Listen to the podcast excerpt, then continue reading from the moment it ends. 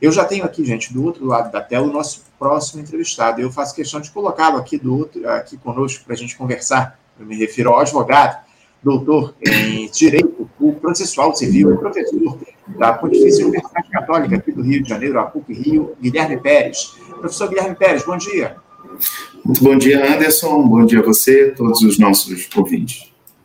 Agradeço por mais uma vez você aceitar aqui o nosso convite, Guilherme, para a gente dialogar a respeito de temas muito importantes eh, para o nosso país, o, Guilherme, porque ainda estamos aí sobre os efeitos desses 100 dias de governo do presidente Lula que foram completados no dia de ontem, analisando as ações dessa gestão até aqui, as iniciativas mais relevantes em um período que exigiu demais do Ministério da Justiça e Segurança Pública, né, o Guilherme? Tivemos essa tentativa de intentona da extrema-direita no 8 de janeiro, a crise com as Forças Armadas, problemas na segurança pública lá no estado do Rio Grande do Norte, essa ampliação do quadro de violência nas escolas, enfim, muitos episódios. Eu queria saber, Guilherme, de você, qual é o balanço que você faz desses primeiros 100 dias de governo na área da justiça e da segurança pública? É favorável esse balanço, Guilherme? Bom, Anderson, é, Claro que 100 dias ainda é, é um período né, pra, é, curto para avaliação de qualquer é, governo que venha depois de um governo que promoveu tanta desestruturação né, da, da, de todos os níveis, talvez de governo, ou poucos escaparam a uma desestruturação completa, e um deles foi a justiça, né, aquela confusão toda do ex-ministro Sérgio Moro querendo fazer sua própria pauta, brigando com o próprio governo federal, o que por si só já causa ali um problema certamente na, na estruturação de um, de um ministério. É, enfim, depois, nem precisamos dizer aí o ministro que se seguiu né, no que ele estava envolvido, que ele estava preocupado em tramar ao invés de estruturar é, a justiça, as polícias no Brasil, enfim, né, todo o sistema da segurança pública. É, e, claro, o, o, o, trabalho ele é muito árduo né, quando se tem toda essa desestruturação. Mas eu vejo o ministro Flávio Dino ter uma larga experiência, é, não só no sistema de justiça, foi juiz federal, é, tem uma grande experiência em administração pública já, né, acumulada, e como governador era chefe de, né, de, de, dos sistemas de segurança do seu estado.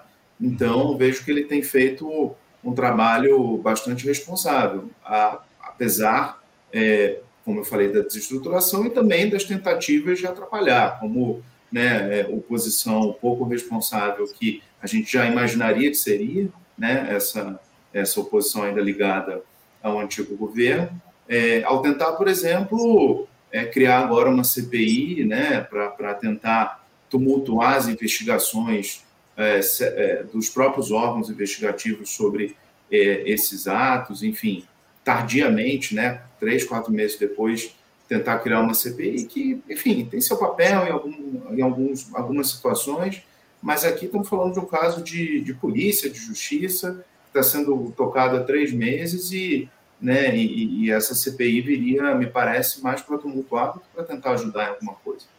Uhum. Sem dúvida, sem dúvida. Muitas questões aí colocadas, em especial, Guilherme, no que diz respeito a esse episódio lá do 8 de janeiro, lamentável, que a gente teve em Brasília. As investigações, elas seguem. A gente vai tratar disso, a, a respeito disso daqui a pouquinho, aqui no nosso programa. Agora, o, o Guilherme, a ideia de se manter justiça e segurança pública sob o guarda-chuva do mesmo ministério, ela tem se mostrado uma boa iniciativa nesses 100 dias de governo? Essa estrutura ministerial, com o Flávio Dino centralizando todas as demandas, foi a melhor solução diante de tantas urgências que estão colocadas aqui no nosso país? Anderson, eu te diria em abstrato, antes dessa, eh, dessa confusão toda acontecer, eu te diria em abstrato que é, sempre foi, a minha opinião, que deveriam ser ministérios separados. Acontece que, é, diante da, dessa, enfim, dessa forma que se criou da forma como ela foi implementada, talvez, pelo menos numa fase de transição, seja importante que elas continuem ligadas. Claro que existe uma ligação intrínseca entre o sistema de, é, por exemplo, carcerário e o sistema de justiça. Né? Eles têm que caminhar juntos, tem que ser fruto de uma, de uma é, política conjunta.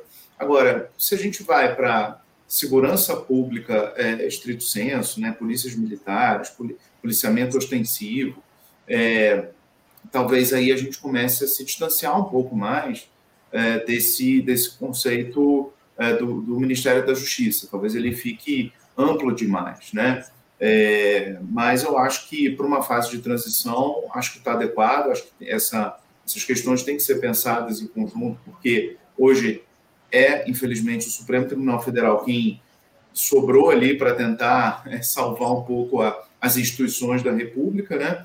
E, e, tem questões muito ligadas à segurança pública, tanto do ponto de vista da criminalidade comum, quanto desse tipo de tentativa de subverter a ordem democrática, que acabam andando conjuntas em momentos de crise como esse. Então, é, é, concluindo e, e, e repetindo meu posicionamento, é em tempos normais ou conceitualmente, eu, eu acredito que é, esses ministérios deveriam separar, ser separados, mas eu acho que num momento como esse de transição de crise, é, a gente ganha, sim, pelo menos temporariamente, é, é em que eles caminhem juntos. Entendo, entendo. Ô, ô, Guilherme, agora eu queria repercutir contigo aquela, aquela intentona do 8 de janeiro, porque tivemos algumas novidades aí no dia de ontem a Polícia Federal ela vai tomar o depoimento de cerca de 80 militares do Exército sobre aquele episódio para aprofundar a investigação sobre eventual participação ou omissão de integrantes das Forças Armadas naquele dia. Dentre eles estão o general Gustavo Henrique Dutra de Menezes, que chefiou o Comando Militar do Planalto, e também o tenente-coronel Jorge Fernandes da Hora, que comandou o batalhão da Guarda Presidencial. A PF já expediu, inclusive, as intimações para que esses militares sejam ouvidos na próxima quarta-feira, amanhã. A corporação vai montar uma força-tarefa para conseguir tomar e, todos esses depoimentos nessa quarta-feira. O Guilherme me parece um avanço importante essa oitiva dos militares que tiveram papel de protagonismo no 8 de janeiro, e justamente com a investigação a cargo da Justiça Comum, né, Guilherme, que evitaria um eventual corporativismo, caso o Superior Tribunal Militar analisasse esse tema. Como é que você avalia essa notícia dos depoimentos dos militares, Guilherme? Como é que eles podem mexer nesse tabuleiro a respeito das investigações do 8 de janeiro? Anderson, é, queria separar aqui em duas questões. Né? A primeira é em relação à, à estratégia investigativa é, o, ministro Alexandre de Moraes ele abriu diversos inquéritos e cada um deles de respeito a um núcleo da tentativa de golpe, né? Então você tem lá as pessoas que participaram diretamente, as que participaram diretamente, mas não foram presas em flagrante, estão no inquérito, parece, é, os, é, as entidades políticas, né? Os, os, políticos envolvidos, os mandantes, os financiadores, e é, é importante que, esse, que eles não sejam tratados como peças completamente separadas. Tenho certeza que o ministro Alexandre Moraes, embora tenha aberto todos esses inquéritos, que cada um tem um pouco a sua lógica, o seu andamento, né? claro, não é possível que o inquérito que é, investigue três autoridades políticas caminhe junto com aquele que tem lá quase mil pessoas presas. Né? Então, cada um tem a sua lógica processual. Mas eles têm que ser tratados como peças de um mesmo quebra-cabeça. Talvez só juntando todas essas peças é que a gente tenha a real compreensão do, dos verdadeiros culpados, mandantes, muito embora, claro, os executores diretos não se eximam de culpa porque é, tinham um mentor intelectual. Se eles foram lá e quebraram coisas e praticaram crimes, também tem a sua responsabilidade. Mas a, a visão geral só vai ser alcançada né, com, essa, com todas as pecinhas do quebra-cabeça e o ministro Alexandre de Moraes está vislumbrando ali na na, na, no viés militar, talvez uma peça importante. Né? É, a, as omissões ali da guarda é, presidencial, né?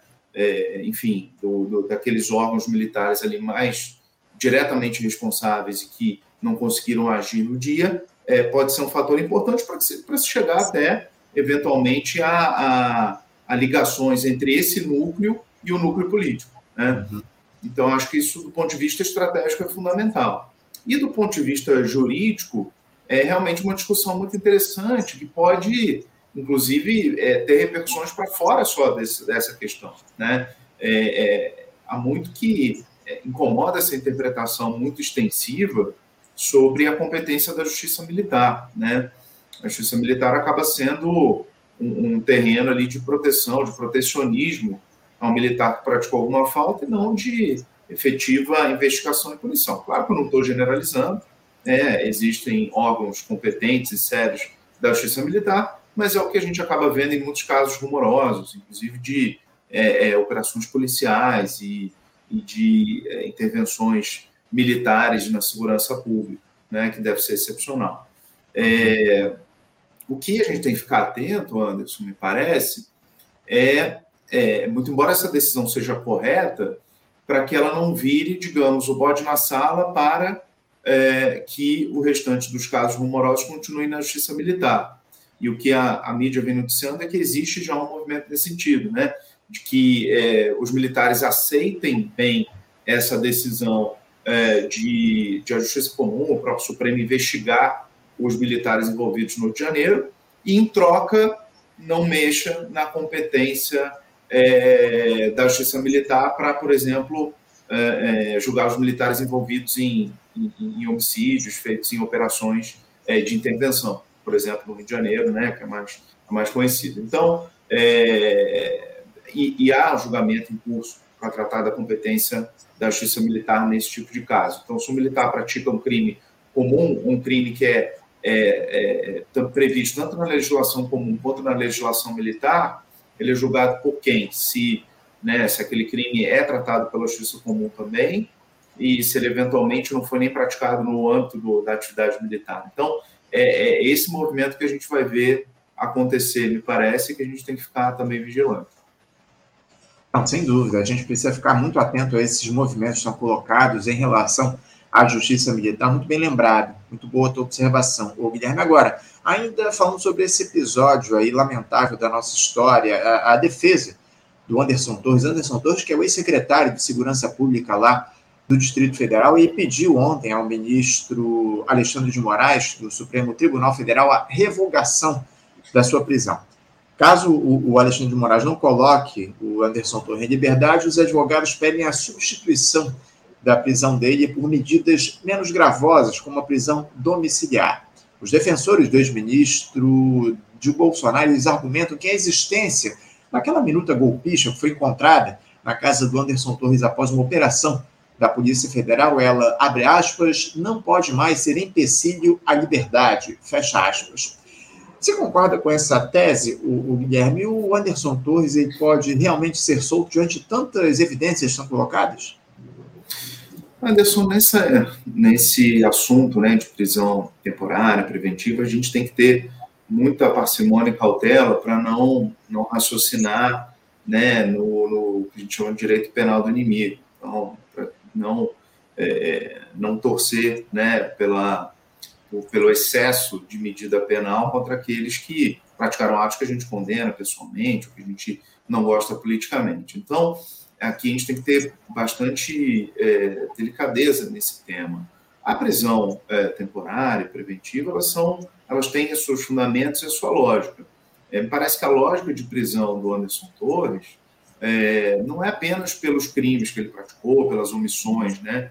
E sim pela, pela capacidade ou pela é, pela flagrância naquele momento da participação dele na uhum. articulação de um ato criminoso muito grave, né, de, de atentar contra as instituições democráticas, e que ele precisava cessar naquele momento. Agora, a gente tem que fazer uma avaliação, na verdade, o Supremo tem que fazer uma avaliação, né, se, essa, se esse perigo continua. Né? Se solto, ele pode, é, inclusive, praticar outros atos que justificam esse tipo de prisão, que é destruição de provas, coação a testemunhas, né? mas principalmente se ele pode ou deve voltar a articular é, é, atos como esse. Né? É, e aí a justiça vai ter que avaliar se ela tem mecanismos para evitar isso de uma outra maneira, é, como o monitoramento constante das, das comunicações, é, enfim, com uma atenção muito grande ali para os atos que ele está praticando, como a prisão domiciliar bem vigiada, né?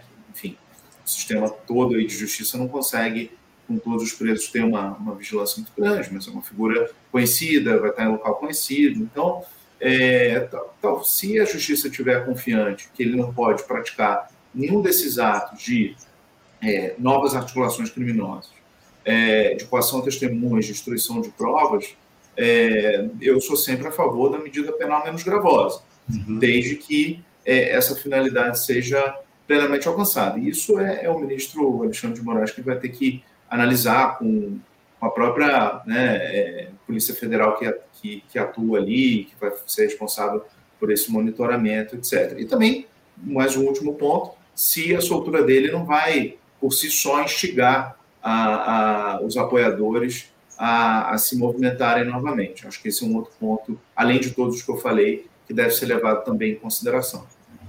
Sem dúvida, sem dúvida, muito bem observado. O, o Guilherme, eu queria trazer aqui para você um questionamento de um telespectador nosso, o Pedro Miguel, é, ouvinte histórico nosso aqui do Faixa Livre, ele te questiona da seguinte forma. Guilherme Pérez, o embate contundente que vem fazendo o Flávio Dino com os deputados extremistas, como o de hoje, que ocorrerá na Comissão de Segurança da Câmara dos Deputados, em torno do 8 de janeiro, é uma boa tática de enfrentamento no campo jurídico? Responda aí, por favor, Pedro. Guilherme. É, é, acho que mais do que no campo jurídico, no campo político mesmo. Né? O, o Flávio Dino, quando eu falei, é um, já um político experiente, além de, de bom jurista. Né? Então, ele soube enfrentar é, bem na, lá na, naquela outra né, audiência que houve na, no, no, no Congresso, é, porque ele é muito preparado juridicamente, e os argumentos ali, os questionamentos eram mais jurídicos. Né? mas é uma tática de enfrentamento político fundamental. Acho que o, os governos do PT anteriores é, pecaram muito nisso, acho que não querem pecar de novo, né? Ficavam sempre muito na defensiva, muito nas cordas, e um pouco para a mídia é, se expor, se defender publicamente, e até expor seu, seu, né, seus feitos e, e, e, e, se colocar ali realmente no campo é, de igual para igual. Acho que é, é uma, uma excelente figura para fazer esse, esse embate, né?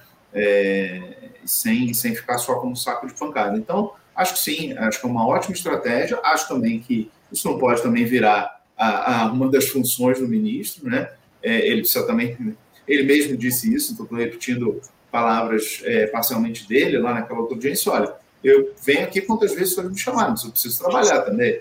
Então, né, se um dia da semana ele tiver que ir fazer um embate é, no Congresso, isso certamente atrapalha as pautas, as agendas do Ministério da Justiça. Mas eu acho que é, ele se colocar assim à disposição, ir lá com o peito aberto e, e debater, e se defender e ser firme, sem ser agressivo, que eu acho que ele não foi, acho, acho fundamental para o ministro da Justiça ou para qualquer outro ministro que tenha é, a sua pauta ali sendo questionada em alguma coisa. Sem dúvida, sem dúvida. Agora, Guilherme, eh, eu queria tratar de um outro tema, mudando um pouquinho de assunto, porque na última semana o ex-presidente Jair Bolsonaro ele prestou depoimento à Polícia Federal a respeito daquele caso obscuro das joias que foram presenteadas por autoridades da Arábia Saudita. Ele alegou no depoimento que só tomou conhecimento dos itens mais de um ano depois de trazê-los uh, ilegalmente ao país. Segundo a defesa, o Jair Bolsonaro também afirmou não se recordar de quem o avisou sobre a retenção de um dos conjuntos avaliado lá em 16 milhões e meio de reais na alfândega do aeroporto de Guarulhos, em São Paulo, em outubro de 2021. Ele declarou, porém, que, abre aspas, poderia ter sido alguém do Ministério de Minas e Energia, fecha aspas. A época comandado, chefiado por Bento Albuquerque, o ministro Flávio Dino disse que muito em breve esse caso relativo às joias será solucionado porque a Polícia Federal trabalha com celeridade e esses inquéritos têm prazo de validade. Guilherme, diante do que foi apresentado até aqui, inclusive há uma investigação que paira sobre o ex-secretário da Receita Federal, o Júlio César Vieira Gomes, para saber se ele pressionou os auditores fiscais da aduana lá em Guarulhos pela, pela liberação dessas joias. Mas pelo que está colocado até aqui, o, o, Guilherme, o Jair Bolsonaro ele pode se livrar de ser punido diante de tantas evidências que estão colocadas nesse episódio grave relativo às joias?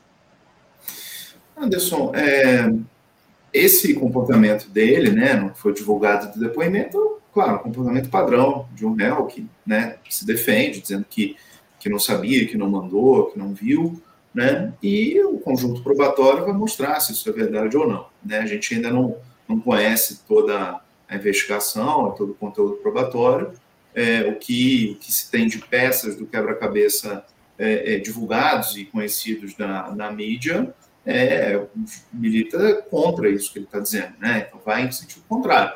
É, a, o ajudante de ordens se apresenta ali como mandatário do presidente, né? Há outras é, é, também presentes que sabidamente ele recebeu e, e, disse que devolveria, não sei se, chegou a devolver. É, então, dizer, é um conjunto de, de indícios que milita contra essa versão de que nada sabia, nada fiz, né, mas estou devolvendo aqui de qualquer maneira, né. É, mas eu acho que é, isso a investigação vai, vai mostrar. Tomara que ela seja célere mesmo e que ela aponte é, é comunicações e, e é, né, é, outros documentos que mostrem o que realmente aconteceu, seja para penalizar o presidente, seja para não penalizar. Aqui vamos, vamos torcer pela verdade, né? evidentemente. O que parece que houve em algum momento foi uma, um movimento de, é, de jogar responsabilidade para esses intermediários ou para esses subordinados, é, o que pode né, é, ser um tiro no pé, né? porque esse, essas pessoas, claro, não querem é, ali levar a culpa se elas realmente receberam ordens e se elas estavam cumprindo ordens, certamente não vão querer é, é, receber a culpa sozinhos. Então, essa estratégia de defesa é muito delicada para quem efetivamente é culpado. Né? Quem efetivamente é culpado e tenta se defender jogando a culpa em outro investigado, isso tende normalmente a não dar certo. O outro investigado tem que dizer, então agora eu vou falar a verdade. E agora eu vou apontar as provas de que eu estava ali só cumprindo ordens. Né? É, uma outra linha que seria dizer, olha, não foi crime, isso aqui eu né, é, é, ia devolver, eu não cheguei a pegar, portanto é um crime que não se consumou, algo assim, talvez fosse mais inteligente para todos os envolvidos. É, essa ideia do, do, de apontar a culpa para o outro é, é, é, uma, é uma tática de defesa que a polícia adora, porque, porque é assim que ela consegue ir obtendo informações de outros investigados, dizendo, olha, você está vendo aí pela mídia que a culpa vai sobrar só para você, você não vai. Uhum. Agora é melhor dizer toda a verdade, já que já está escancarado. Então, eu acredito que esse caminho que, tá, que a investigação está trilhando, é, com o que a gente conhece, mas que vai vir à tona, é, pode ser que vá nesse, nesse sentido. Está muito claro, Guilherme, que o Bolsonaro tenta repassar a responsabilidade aí nesse caso das joias, aí falando sobre a participação do ministro Bento Albuquerque, enfim, até é, a gente não esperava nada muito diferente desse jeito, que além de tudo é covarde. Essa é uma das características do Jair Bolsonaro que ele demonstrou ao longo desses últimos quatro anos da presidência da República. Agora, o, Guilherme, um outro assunto que eu queria tratar contigo aqui no programa é o seguinte: nessa terça-feira, o ministro do Supremo Tribunal Federal, o Ricardo Lewandowski, ele se aposenta da corte. Ele antecipou em um mês o seu afastamento compulsório, quando completará 75 anos de idade, e agora abre-se oficialmente uma vaga para que o presidente Lula indique alguém ao Supremo Tribunal Federal. E o, o chefe do executivo ele disse não ter pressa alguma em anunciar o escolhido e também não se comprometeu em atender à reivindicação que surgiu de alguns setores da sociedade para que seja indicada uma mulher negra à Corte Suprema. Guilherme, até que ponto essa indicação do presidente da República deve atender a compromissos pessoais do petista? Vale lembrar que o favorito para ocupar esse posto, para ser indicado, é justamente o ex-advogado do presidente Lula nos processos da Lava Jato, o Cristiano Zanin. E caso o Zanin seja de fato indicado, como é que ele fica diante das pressões que vão surgir a respeito dessa, dessa posição dele no Supremo Tribunal Federal, desse cargo que ele vai passar a ocupar, Guilherme? Anderson, a a indicação para o Supremo é, é crucial. Né? Hoje, mais do que nunca, o STF virou é, por uma necessidade absoluta, e não por uma, como alguns dizem, por uma sede de poder, eu não vejo dessa forma. Entendo que por uma necessidade absoluta de como estão nossas instituições, ele acabou se tornando o personagem central. Né? Na divisão de poderes tradicional, o judiciário, muito embora ele tenha a última palavra, né, e ele julgue os demais poderes, mas ele é o que, em tese, deve menos aparecer, deve menos ser um protagonista público ali da, da política, né? e isso se verteu, como eu disse, por uma necessidade é, da realidade. A imposição da realidade foi essa, né, e o Supremo passou a desenvolver esse papel. É muito comum em diversos países que, que as Supremas Cortes elas sejam é, transparentemente politizadas. No caso dos Estados Unidos, não há dúvida, né, de que você tem ali indicados de, dos republicanos ou dos democratas e que se sabe que vão desempenhar uma determinada plataforma, né? O que a gente não pode confundir, não pode, claro, compactuar, é que seja uma plataforma pessoal ou mesmo de um grupo, né? Agora, é, é, escolher alguém que tenha uma plataforma de valores, uma plataforma política, não no sentido partidário, mas no sentido dos seus valores democráticos, né, é, dos seus valores republicanos, é, é absolutamente necessário. Acho que um, um, um, presidente tem que escolher realmente um, um ministro que, que tenha afinidade com essas visões de mundo, com essas visões é, políticas em sentido amplo. Né? É, agora, a gente já viu no passado, e interessante que as indicações do governo é, é, Bolsonaro foram um pouco exceção a isso, mas a gente já viu no passado que é, a vitalicidade do cargo do Supremo e o poder mesmo que ele contém em si é, faz com que essa, essa independência seja natural. Então, é, alguém que é colocado nesse cargo vai cumprir ordens da, da, daquele que o nomeou, é, só se ele eventualmente quiser atuar dessa forma, ou se ele, ou se ele achar que de fato todos aqueles atos são corretos, porque, hum, enfim, a, a chance de. É verdade que os ministros do Supremo estão sujeitos a impeachment, mas a gente não tem na história nenhum risco sério ao impeachment de um ministro do Supremo, né? Até hoje não teve nenhum processo que tenha ido muito à frente nesse sentido.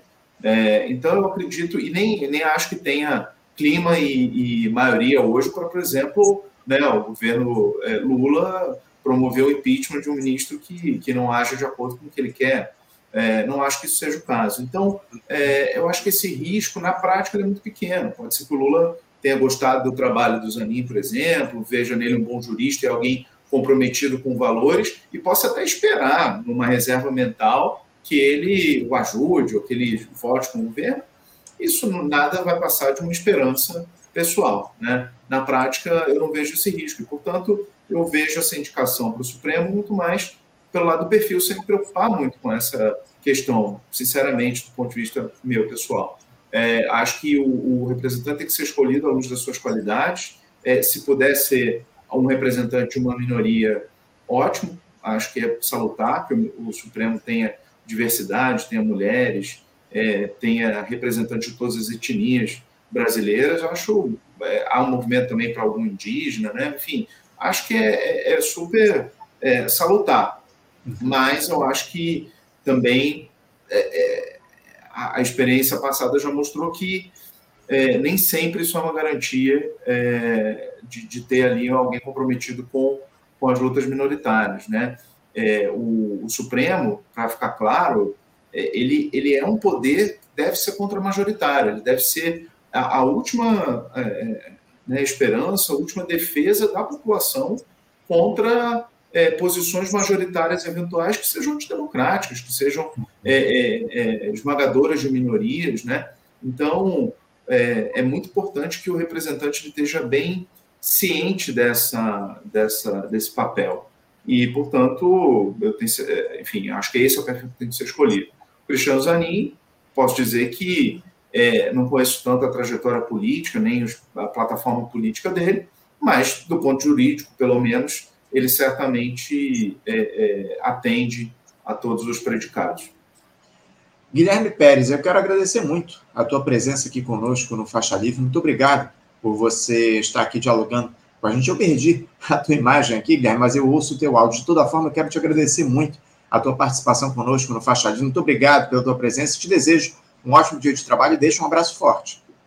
Obrigado, também estava ouvindo aqui, eu vi que minha imagem ficou, ficou aqui fora, mas agradeço a, a, mais uma vez o convite e até uma próxima. Obrigado, Guilherme. Até a próxima. Conversamos aqui com o Guilherme Pérez, o Guilherme que é advogado e também doutor em Direito Processual Civil, além de professor da Pontifícia Universidade Católica aqui do Rio de Janeiro, a PUC Rio, tratou aí conosco a respeito de uma série de movimentos da justiça nesses últimos tempos, enfim, fez um balanço da, da justiça e da segurança pública nesses 100 dias de governo Lula que foram completados no dia de ontem, falou sobre essa troca lá no Supremo Tribunal Federal com a saída do ministro, a aposentadoria do Ricardo Lewandowski nesta terça-feira, enfim, temas importantes que o Guilherme tratou conosco aqui. Você, ouvinte do Faixa Livre, pode ajudar a mantê-lo no ar. Faça sua contribuição diretamente na conta do Banco Itaú, agência 1964, conta corrente 03004 dígito 1. Essa conta encontra-se em nome da Associação de Funcionários do BNDES, a AFBNDES, uma das nossas entidades patrocinadoras, mas seus recursos são destinados exclusivamente para o financiamento do nosso programa. Você pode fazer a sua doação de qualquer valor utilizando também a nossa chave Pix, que é ouvinte@programafaixalivre.com.br. Sua contribuição é fundamental para a manutenção desta trincheira radiofônica no ar.